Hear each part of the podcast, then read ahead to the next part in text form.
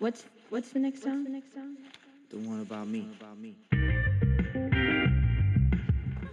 皆さんこんばんは1日コロナ新規感染が5万人を超えて集中治療室が99%を超えた週もあるアメリカからお届けしているなおですよろしくお願いします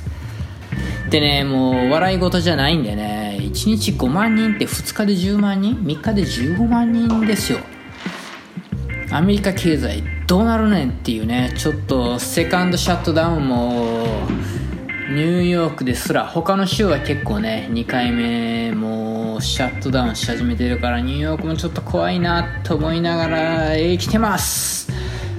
あとはねこのまあ実際にね経済を再開してるのっていうのは感染者が減ってきて安全だから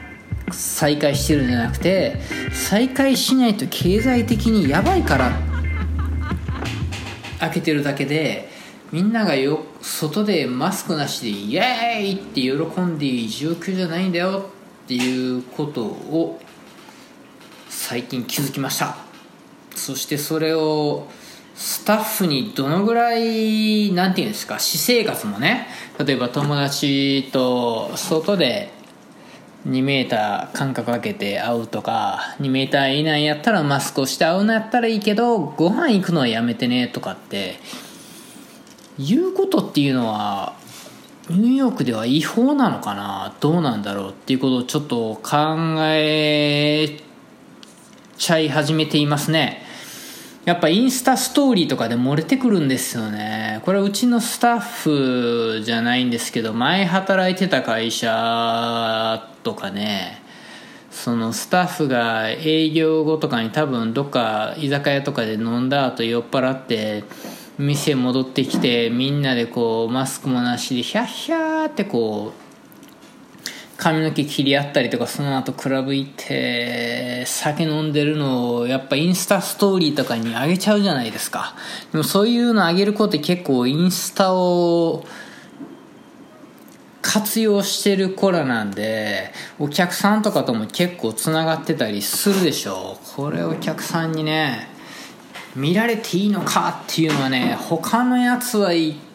いいかもしれないけどちょっとコロナだけはシャレにならんから。まあまあ東京のお店なんで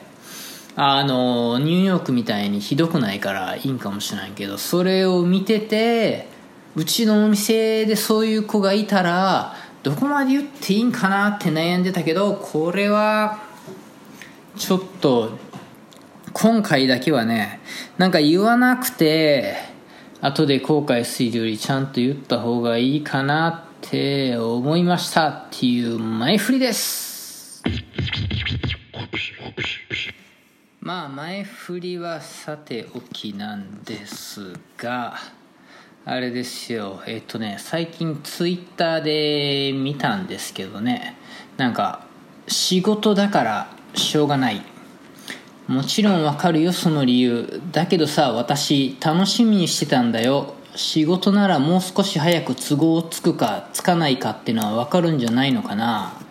っていうつぶやきを見てちょっとね思ったことがあったんで今日は喋りたいなと思ったんですけどなんか世の中って知っているか知らないかっていう話なんじゃないかなって僕はよく思うんですけど僕あれなんですね。待たされるのすごい嫌なんであの友達とかの飲み会もまあ僕美容師なんですけどあのお客さんの予約切っていくんですね。まあアメリカなんでそんなねあんまり営業時間とか関係あるのかないのかみたいなもう美容師さんが自分で時間を決めていいような世界なんであ今日俺早く帰るからみたいなんで帰っていいっていうのが当たり前だからかもしんないんですけどもうじゃあ8時にどこどこで会おうねとか言ったらもう6時半ぐらいでお客さん終わるようにしてまあなんでかっていうとねなんかこうもうちょっとこここうしてやとか例えばカラー失敗したらとか考えてちょっと多めにねまあ普段頑張って働いてる分ちょっとこう友達と会う時ぐらいはいいやみたいな感じで結構早めに仕事終わって行くんですけれどでもねやっぱこう美容師さんって結構ね仕事ですからって遅れてくる人多いんですよね。毎月僕もね人はた会って言ってこうあのニューヨークのスモールビジネスオーナーで集まる勉強会とかで毎月行くんですけどそれはもう本当1年分バーンって焼き切ってるんで1年分っていうかもうねここから何年分先も切ってあるんで僕は毎回時間通りに行くんですけどやっぱ美容師さんって時々遅れてきたりするんですよね。まあちょっとね さすがにあの90日間締められてた僕らからしたらちょっと今回の7月の人戦いはちょっと今回だけは本当ごめんねって思ってたけどちょっとそれですらお客さん動かしてでも時間通りに行こうかなって思い始めてるぐらいねちょっと時間はね僕結構きっちりしたいんですよね。あのー、うちの店は一応24時間以内のキャンセルはあの5割その予約取った分の50%はチャージしますっていうポリシーがあるんですけどこれもこれで結構僕優しいなと思ってて逆に言ってみたら真面目な人は明日本当に行けないかなって思いながらもすげえ無理して来るよりも50%キャンセル料を払えばキャンセルしていいんだっていうオプションも与えてるし逆に僕ら美容師の時間を取るっていうことは他にもっと来たいっていうお客さんの場所を取ってたんだよってことをお客さんに伝えるためにも24時間以内のキャンセルはね、まあ、前のお店はねもうちょっとこうケミカルとかパーマとかカラーとかは48時間とかでもやってたんですけどまあいろんなこと世の中生きてたらあるかなと思ってうちは一応24時間にしたんですけどまあこういうことをきっちりとなんでキャンセル料金がかかるのかっていうのをお客さんに伝えるのもすごい大事だと思うしあとちょっとずれるかもしんないんですけれどこれはすげえ仲いい友達が、まあ、今までずっとねうちの店来てくれてたんじゃないですけど最近ちょっとなんかカットで15ドルぐらいの散髪屋行ってたけどうちに髪の切り来ようかなって言って予約を入れて入れようかなって言ってくれた友達があれですよえっ、ー、とまあ日本人の方で営業が仕事なんですけどちょっと迷惑かけてそのその人の予約の後の人に迷惑かけたら嫌やから最終の時間に最終受付何時ですかと。で最終の受付の時間に予約入れて万が一遅れて次の人に迷惑かからないような時間でお願いしますってそこで予約入れたいですって言われたんですけどいやいやそれ遅れたら俺に迷惑かかるやんって。うちの店ね15分以上遅刻したらあれなんですよリスケって決まってるんですよね。もうあのできてももうそら遠くから本当に頑張ってきて、まあ、ニューヨークあるあるで結構こう地下鉄とかがねしょっちゅうこう遅刻止まってしまったりとか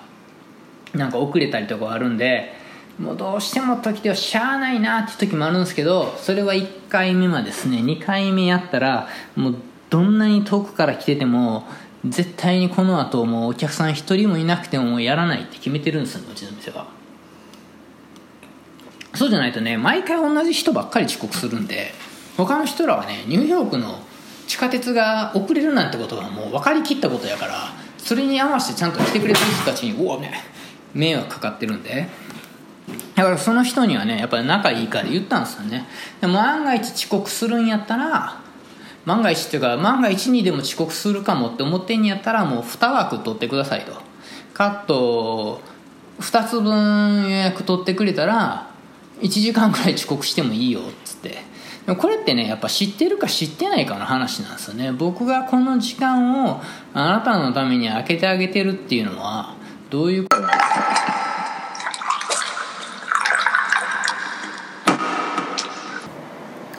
いやこれはね実際にいたんですよね。あのニューヨークで1年に1回ゲイパレードやってるんでそれにまあ1週間に1回髪の毛切りに来てくれるゲイのお客さんがそのゲイパレードにどうしてもめちゃめちゃ可愛くなって出たいからそのちゃんとやってほしいからカット2枠分お金払うから2時間予約切ってって言われて。まあでもそれやったら全然いいですよ。もちろんもちろん。2時間あの誰も予約入れないんでそこで来てくださいって言ってね。でも1週間に1回髪の切りに来るんで結局15分ぐらいで髪の切りに終わっちゃった切るの終わっちゃったんですけど。まあでも実際その人本当に2時間分ねカット2回分お金払っていただけたんでまあでもそういう風に思ってくれる人もいて別にねそのお金を2時間分取るか取らないかはみんなの自由やとは思うんですけどやっぱり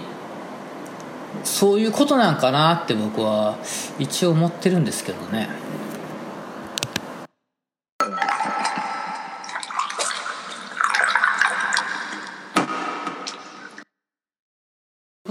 こん、なことをね言ったらちょっと美容師のくせに偉そうにって言われるかもしれないんですけど結構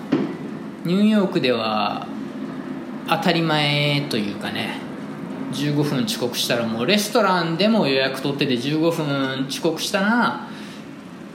テーブル待ってる人にもそれ取られちゃうんでもうあれですよ。あの自分の席はなくなる上にキャンセル料レストランも取られますからね。でもなんでかっていうとその席はその時間枠は他の人が取りたかったっていうことをちゃんと知ってねっつって気軽に予約入れないでねっていうことをその1回キャンセル料取られたりとかキャンセル料あるとか15分遅れたらあなたの枠はなくなるよっていうことを言うのは僕親切だと思ってるんですよね。それをだって言言わないとそんなに僕私悪いことしてたんだって気づいてないお客さん結構多いかなって思うんでこれってやっぱねパートナーのためでもあるんですよね。